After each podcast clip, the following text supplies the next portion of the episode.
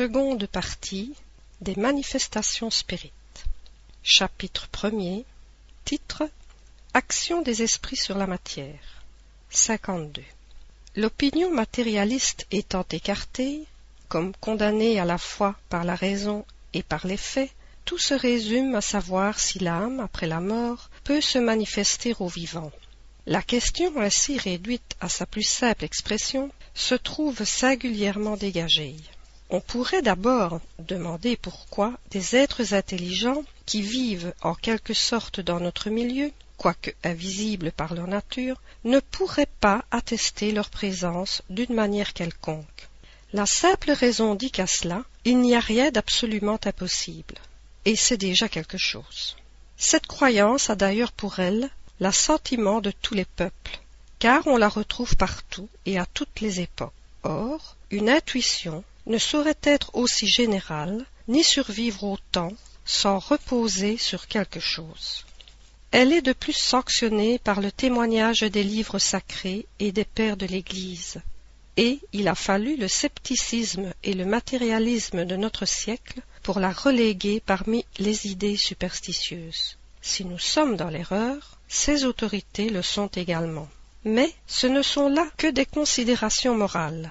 Une cause a surtout contribué à fortifier le doute, à une époque aussi positive que la nôtre, où l'on tient à se rendre compte de tout, où l'on veut savoir le pourquoi et le comment de chaque chose, c'est l'ignorance de la nature des esprits et des moyens par lesquels ils peuvent se manifester. Cette connaissance acquise, le fait des manifestations n'a plus rien de surprenant et rentre dans l'ordre des faits naturels. 53. L'idée que l'on se forme des esprits rend au premier abord le phénomène des manifestations incompréhensibles. Ces manifestations ne peuvent avoir lieu que par l'action de l'esprit sur la matière. C'est pourquoi ceux qui croient que l'esprit est l'absence de toute matière se demandent, avec quelque apparence de raison, comment il peut agir matériellement. Or là est l'erreur, car l'esprit n'est pas une abstraction, c'est un être défini, limité et circonscrit.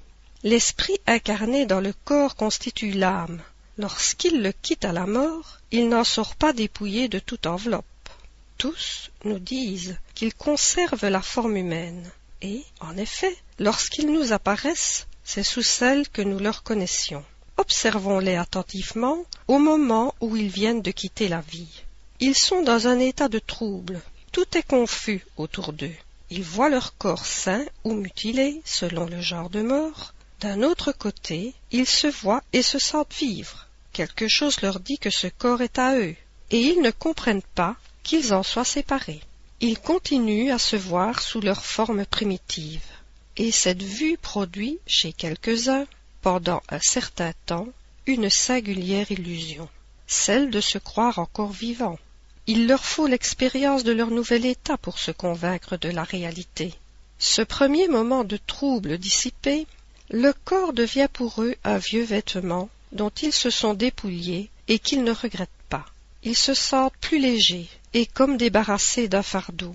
Ils n'éprouvent plus les douleurs physiques et sont tout heureux de pouvoir s'élever, franchir l'espace, ainsi que de leur vivant, ils l'ont fait maintes fois dans leurs rêves. Si l'on veut bien se reporter à tout ce que nous avons dit dans le livre des esprits sur les rêves et l'état de l'esprit pendant le sommeil, numéro 400 à 418, on concevra que ces rêves que presque tout le monde a faits, dans lesquels on se voit transporté à travers l'espace et comme volant, ne sont autre chose qu'un souvenir de la sensation éprouvée par l'esprit, alors que, pendant le sommeil, il avait momentanément quitté son corps matériel, n'emportant avec lui que son corps fluidique, celui qu'il conservera après la mort. Ces rêves peuvent donc nous donner une idée de l'état de l'esprit quand il sera débarrassé des entraves qui le retiennent au sol. Cependant, malgré l'absence du corps, ils constatent leur personnalité. Ils ont une forme, mais une forme qui ne les gêne ni ne les embarrasse. Ils ont enfin la conscience de leur moi et de leur individualité. Que devons-nous en conclure? C'est que l'âme ne laisse pas tout dans le cercueil, et qu'elle emporte quelque chose avec elle. 54. De nombreuses observations et des faits irrécusables, dont nous aurons à parler plus tard, ont conduit à cette conséquence. C'est qu'il y a en l'homme trois choses. Premièrement, l'âme ou esprit, principe intelligent en qui réside le sens moral. Deuxièmement, le corps, enveloppe grossière, matérielle, dont il est temporairement revêtu pour l'accomplissement de certaines vues providentielles. Troisièmement, le périsprit, enveloppe fluidique, semi-matérielle, servant de lien entre l'âme et le corps. La mort est la destruction, ou mieux, la désagrégation de la grossière enveloppe, de celle que l'âme abandonne. L'autre s'en dégage et suit l'âme qui se trouve de cette manière avoir toujours une enveloppe. Cette dernière, bien que fluidique, éthérée, vaporeuse, invisible pour nous dans son état normal, n'en est pas moins de la matière, quoique, jusqu'à présent, nous n'ayons pas pu la saisir et la soumettre à l'analyse. Cette seconde enveloppe de l'âme ou périsprit existe donc pendant la vie corporelle. C'est l'intermédiaire de toutes les sensations que perçoit l'esprit, celui par lequel l'esprit transmet sa volonté à l'extérieur et agit sur les organes. Pour nous servir d'une comparaison matérielle, c'est le fil électrique conducteur qui sert à la réception et la transmission de la pensée. C'est enfin cet agent mystérieux, insaisissable, désigné sous le nom de fluide nerveux, qui joue un si grand rôle dans l'économie et dont on ne tient pas assez compte dans les phénomènes physiologiques et pathologiques. La médecine, ne considérant que l'élément matériel pondérable, se prive dans l'appréciation des faits d'une cause incessante d'action. Mais ce n'est pas ici le lieu d'examiner cette question. Nous ferons seulement remarquer que la connaissance du périsprit est la clé d'une foule de problèmes jusqu'alors inexpliqués. Le périsprit n'est point une de ces hypothèses auxquelles on a quelquefois recours dans la science pour l'explication d'un fait. Son existence n'est pas seulement révélée par les esprits, c'est un résultat d'observation, ainsi que nous aurons l'occasion de le démontrer. Pour le moment, et pour ne pas anticiper sur les faits que nous aurons à relater, nous nous bornons à dire que, soit pendant son union avec le corps, soit après sa séparation, l'âme n'est jamais séparée de son périsprit. 55. On a dit que l'esprit est une flamme, une étincelle. Ceci doit s'entendre de l'esprit proprement dit, comme principe intellectuel et moral, et auquel on ne saurait attribuer une forme déterminée. Mais, à quelque degré qu'il se trouve, il est toujours revêtu d'une enveloppe ou périsprit dont la nature s'éthérise à mesure qu'il se purifie et s'élève dans la hiérarchie de quelque sorte que, pour nous, l'idée de forme est inséparable de celle d'esprit, et que nous ne concevons pas l'un sans l'autre. Le périsprit fait donc partie intégrante de l'esprit comme le corps fait partie intégrante de l'homme. Mais le périsprit seul n'est pas plus l'esprit que le corps seul n'est l'homme, car le périsprit ne pense pas. Il est à l'esprit ce que le corps est à l'homme. C'est l'agent ou l'instrument de son action. 56. La forme du périsprit est la forme humaine. Et lorsqu'il nous apparaît, c'est généralement celle sous laquelle nous avons connu l'esprit de son vivant. On pourrait croire, d'après cela, que le périsprit, dégagé de toutes les parties du corps, se moule en quelque sorte sur lui et en conserve l'empreinte. Mais il ne paraît pas qu'il en soit ainsi. La forme humaine, à quelques nuances de détail près, et sauf les modifications organiques nécessitées par le milieu dans lequel l'être est appelé à vivre, se retrouve chez les habitants de tous les globes. C'est du moins ce que disent les esprits. C'est également la forme de tous les esprits non incarnés et qui n'ont que le périsprit.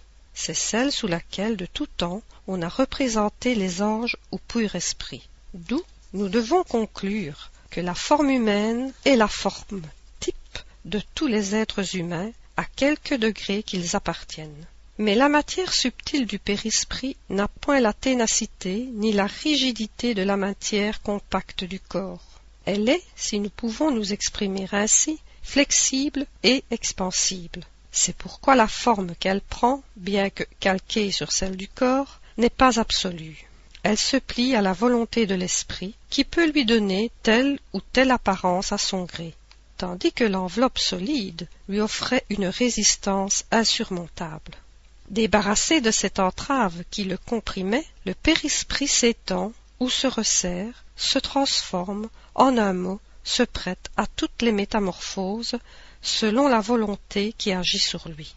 C'est par suite de cette propriété de son enveloppe fluidique que l'esprit qui veut se faire reconnaître peut, quand cela est nécessaire, prendre l'exacte apparence qu'il avait de son vivant, voire même celle des accidents corporels qui peuvent être des signes de reconnaissance. Les esprits, comme on le voit, sont donc des êtres semblables à nous, formant autour de nous toute une population invisible dans l'état normal. Nous disons dans l'état normal parce que, comme nous le verrons, cette invisibilité n'est pas absolue. 57. Revenons à la nature du périsprit car cela est essentiel pour l'explication que nous avons à donner. Nous avons dit que, quoique fluidique, ce n'en est pas moins une sorte de matière, et ceci résulte du fait des apparitions tangibles sur lesquelles nous reviendrons. On a vu, sous l'influence de certains médiums, apparaître des mains ayant toutes les propriétés de mains vivantes, qui en ont la chaleur, que l'on peut palper, qui offrent la résistance d'un corps solide, qui nous saisissent et qui, tout à coup, s'évanouissent comme une ombre. L'action intelligente de ces mains qui obéissent évidemment à une volonté en exécutant certains mouvements, en jouant même des airs sur un instrument, prouve qu'elles sont la partie visible d'un être intelligent invisible. Leur tangibilité, leur température, en un mot, l'impression qu'elles font sur les sens, puisqu'on en a vu laisser des empreintes sur la peau, donner des coups douloureux ou caresser délicatement, prouve qu'elles sont d'une matière quelconque. Leur disparition instantanée prouve, en outre, que cette matière est éminemment subtile et se comporte comme certaines substances qui peuvent alternativement passer de l'état solide à l'état fluidique et réciproquement. 58. La nature intime de l'esprit proprement dit, c'est-à-dire de l'être pensant, nous est entièrement inconnue.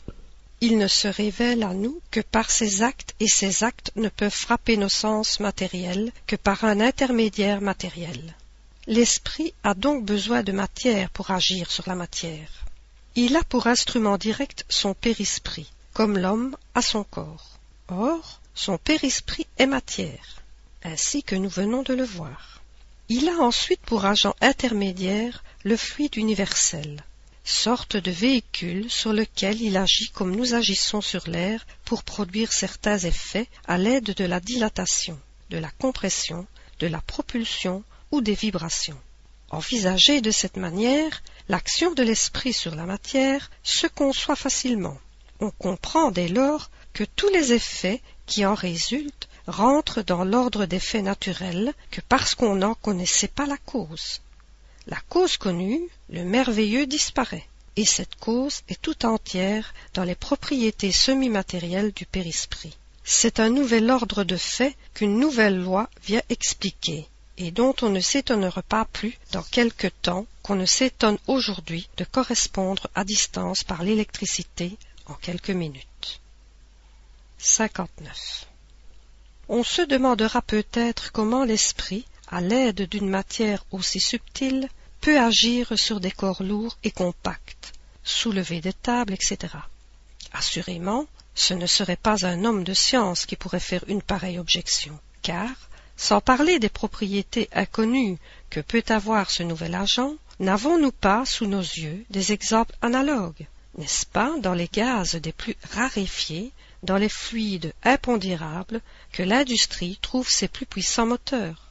Quand on voit l'air renversé des édifices, la vapeur drainer des masses énormes, la poudre gazéifiée soulever des rochers, l'électricité briser des arbres et percer des murailles, qu'y a-t-il de plus étrange à admettre que l'esprit, à l'aide de son périsprit, puisse soulever une table quand on sait surtout que ce périsprit peut devenir visible, tangible, et se comporter comme un corps solide?